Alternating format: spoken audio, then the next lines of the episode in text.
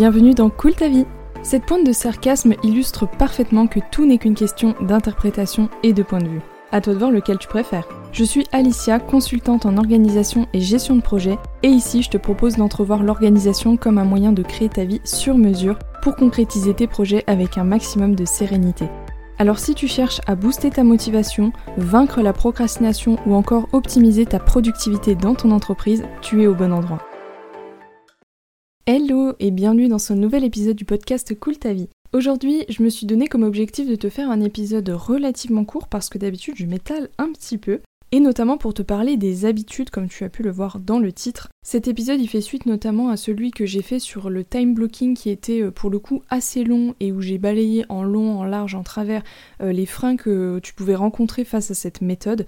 Et parmi ces freins et objections, euh, si je puis dire, à la méthode, on m'avait remonté quelquefois qu'un des soucis de l'organisation et du fait de préparer ces semaines avec des blocs de temps déjà définis, etc., c'est que ça pouvait poser un problème de routine trop répétitive qui finissait par saouler et par lasser, et qui fait que bah on n'a plus trop la motivation de s'y mettre quoi. Et tout ça m'a donné envie de faire un épisode pour parler justement des habitudes et des routines, parce que je trouve qu'on a très souvent une mauvaise perception des habitudes et des routines, comme si c'était vraiment l'ennemi à abattre, euh, et que ce soit dans le cadre pro comme perso en fait. Dans le cadre pro, surtout quand on est entrepreneur, on va avoir tendance à se dire que si on s'est mis à notre compte, c'est pas pour s'instaurer des routines et une vie monotone, mais pour se sentir libre de faire ce qu'on veut chaque jour. Dans le cadre perso, euh, pour prendre l'exemple du couple, on a tendance à diaboliser à mort la routine dans un couple, euh, les habitudes de vie qui changent jamais, etc., etc. Donc en bref, on a vraiment l'impression que c'est quelque chose d'enfermant qui nous prive de notre liberté et qui rend notre vie monotone alors que pas forcément.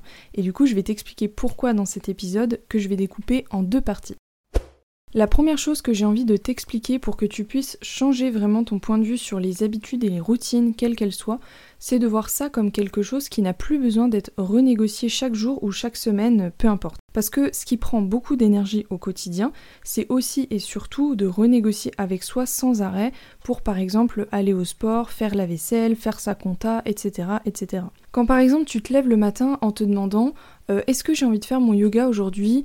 Ben je sais pas trop parce que bon là je suis un peu fatiguée quand même, j'ai pas hyper bien dormi, mais en même temps je sais que ça me ferait du bien hein, parce que ça me remettrait en énergie, mais bon c'est pas si grave si je loupe une journée. En fait clairement plus tu réfléchis à quelque chose, plus tu négocies avec toi-même, plus tu fais baisser la probabilité que tu le fasses.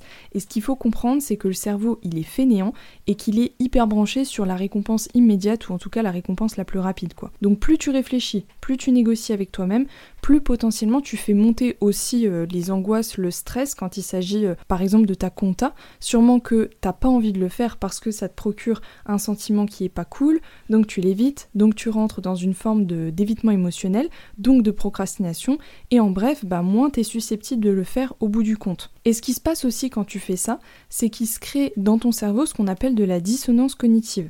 Qu'est-ce que c'est ce truc? C'est quand en fait dans ton cerveau, il y a un conflit, une tension qui se crée entre tes préférences, tes convictions, tes croyances et ce qui vient rentrer en désaccord avec. C'est une forme de déséquilibre en fait qui se crée et comme notre corps et notre cerveau tendent toujours à revenir à ce qu'on appelle l'homéostasie, c'est-à-dire un état d'équilibre interne, et eh ben c'est là que tu vas commencer à te trouver euh, toutes sortes d'excuses, à négocier avec toi-même, etc. Pour te donner un petit exemple concret de cette histoire de dissonance cognitive, par exemple, admettons, t'as faim et au loin tu vois un pommier, mais en fait tu te rends compte que bah tu peux pas l'atteindre. Et bah c'est là que tu vas commencer à t'auto-convaincre toi-même que de toute façon euh, les pommes elles sont pas si belles que ça, elles ont pas l'air vraiment mûres, et puis en fait bah t'as pas si faim que ça, donc euh, voilà. Et donc pour reprendre l'exemple du yoga que tu renégocies avec toi chaque matin, bah c'est ça qui se passe en fait. C'est comme si en fait tu modifiais la valeur et le bénéfice que tu attribuais au fait de faire du yoga pour changer ton opinion dessus de façon à l'accorder avec le fait que ben t'as la flemme et que t'as mal dormi par exemple. En bref, tout ça pour te faire comprendre que mettre en place des habitudes et des routines dans ton entreprise et dans ta vie en général, c'est au contraire ce qui va te permettre de créer de la liberté, de gagner ton énergie et de conserver cette énergie pour te concentrer sur les vrais défis que tu auras à accomplir euh, durant ta journée. Ah, je sais pas si vous entendez ces petits ronrons là, mais ça c'est Mira euh, une nouvelle petite arrivée dans notre famille qui euh, ne peut pas s'empêcher de grimper après ma chaise pendant que j'enregistre mon podcast. Donc si ça fait un peu de bruit, vous saurez ce que c'est. Voilà. Si tu apprécies ce que tu es en train d'écouter, n'hésite pas à laisser une note à ce podcast sur ta plateforme d'écoute, mais aussi à partager l'épisode à quelqu'un que ça pourrait aider et intéresser. Ça m'aide vraiment à soutenir ce podcast et à le faire connaître. Et là, tu vas peut-être me dire, bon bah c'est bien sympa Alicia, maintenant je comprends qu'une habitude, ça me fait gagner de l'énergie, ça me fait gagner du temps et de la liberté, mais il n'empêche quand même que parfois bah, je me lasse et que j'en ai un peu ras-le-bol de refaire tout le temps les mêmes trucs. Et c'est pour ça que dans la deuxième partie de cet épisode, je voulais t'expliquer de manière assez simple comment se construit une habitude pour que tu comprennes ce qui peut pêcher. Et pour ça, je vais notamment m'appuyer sur le modèle que James Clear décrit dans son livre Atomic Habits, ou en français Un rien peut tout changer. C'est un livre qui parle justement des habitudes hein, en long, en large, en travers, que je recommande vraiment à fond si ça t'intéresse. Et donc pour te faire euh, le topo rapide, il nous décrit qu'une habitude se décompose et se crée en quatre étapes fondamentales. Premièrement, il y a le déclencheur. Donc par exemple, ton téléphone sonne, tu as une notification. Deuxièmement, il y a l'envie.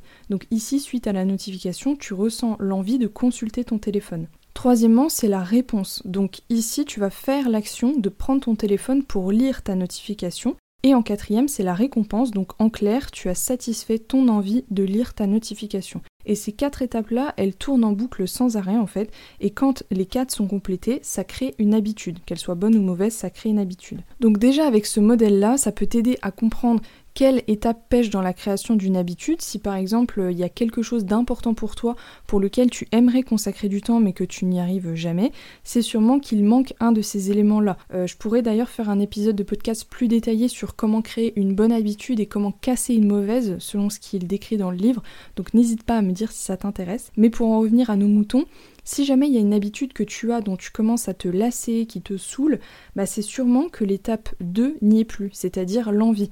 Ça veut dire que bah, c'est plus suffisamment attractif pour toi, ça manque de motivation, ça manque de désir derrière, parce que comme il le dit bien aussi dans son livre, c'est pas de l'habitude en elle-même dont on rêve, mais plutôt du changement d'état qu'elle procure. Parce que quand tu te laves les dents euh, tous les matins, au fond, t'es pas motivé par le fait de te brosser les dents à proprement parler, mais de la sensation de propre et de fraîcheur que tu auras après. Et c'est d'ailleurs pareil pour les fumeurs. Et après, bien sûr, à l'intérieur de cette envie euh, qui n'est plus là, ça peut être lié à tout un tas de facteurs qui sera intéressant d'aller identifier. Ça peut être parce que euh, ça manque de variété, peut-être que tu fais tout le temps les mêmes poses de yoga, donc tu aurais bien besoin d'un peu de stimulation et de nouveauté. c'est peut-être parce qu'il y a un manque de sens. Ça, c'est d'ailleurs une des grandes raisons pour lesquelles on procrastine un truc. Euh, ça peut être parce que l'effort à fournir il est trop grand, la récompense elle semble en fait, euh, en fait trop lointaine, donc peut-être qu'au lieu de faire 30 minutes de yoga tu pourras en faire que 10. Euh, ça peut être aussi parce que ton objectif a changé, donc ça rejoint un peu le manque de sens, l'impertinence de faire du yoga puisque peut-être que maintenant ton objectif c'est de prendre beaucoup de muscles. Bref, voilà. J'avais dit épisode court, donc je vais m'arrêter là. Mais en tout cas, euh, si ça te parle et que tu te sens bloqué soit dans de mauvaises habitudes ou dans la procrastination pour certaines tâches comme je l'évoquais dans l'épisode, sache qu'il y a des contenus qui vont arriver là-dessus bientôt. Et si tu ressens le besoin de te faire accompagner dans le cadre de ton organisation business, de la structuration, de ton système d'organisation, de ta gestion de projet, et que tu as des problématiques euh, telles que là-bas, la procrastination, la gestion de temps, la priorisation, tu peux toujours prendre ton appel découverte pour qu'on en discute ensemble et qu'on voit si et comment je peux t'accompagner là-dessus. Et d'ailleurs, je le dis pas souvent, voire euh, jamais, mais t'es pas obligé d'avoir l'impression d'être complètement sous l'eau et d'avoir une problématique énorme avant de passer le pas et de réserver ton appel, parce que étant donné que je du sur-mesure, peut-être que deux ou trois séances suffiront pour ta problématique, voire une seule, hein, ça m'est déjà euh, arrivé, voire même juste l'appel découverte, ça m'est déjà arrivé aussi. Donc euh, je t'offre ce temps pour te permettre de poser à plat ton problème, de le rendre plus poreux et déjà plus clair, donc n'hésite pas à venir m'en parler. Merci d'avoir écouté cet épisode jusqu'au bout, j'espère qu'il t'aura plu et qu'il t'aura été utile. Si c'est le cas, n'hésite pas à me laisser une note et à le partager à quelqu'un qui en aurait besoin. C'est comme ça que je peux rendre encore plus visible ce podcast, alors merci pour ton soutien et ta fidélité. Je te dis à la prochaine sur Cool ta vie, prends soin de toi, ciao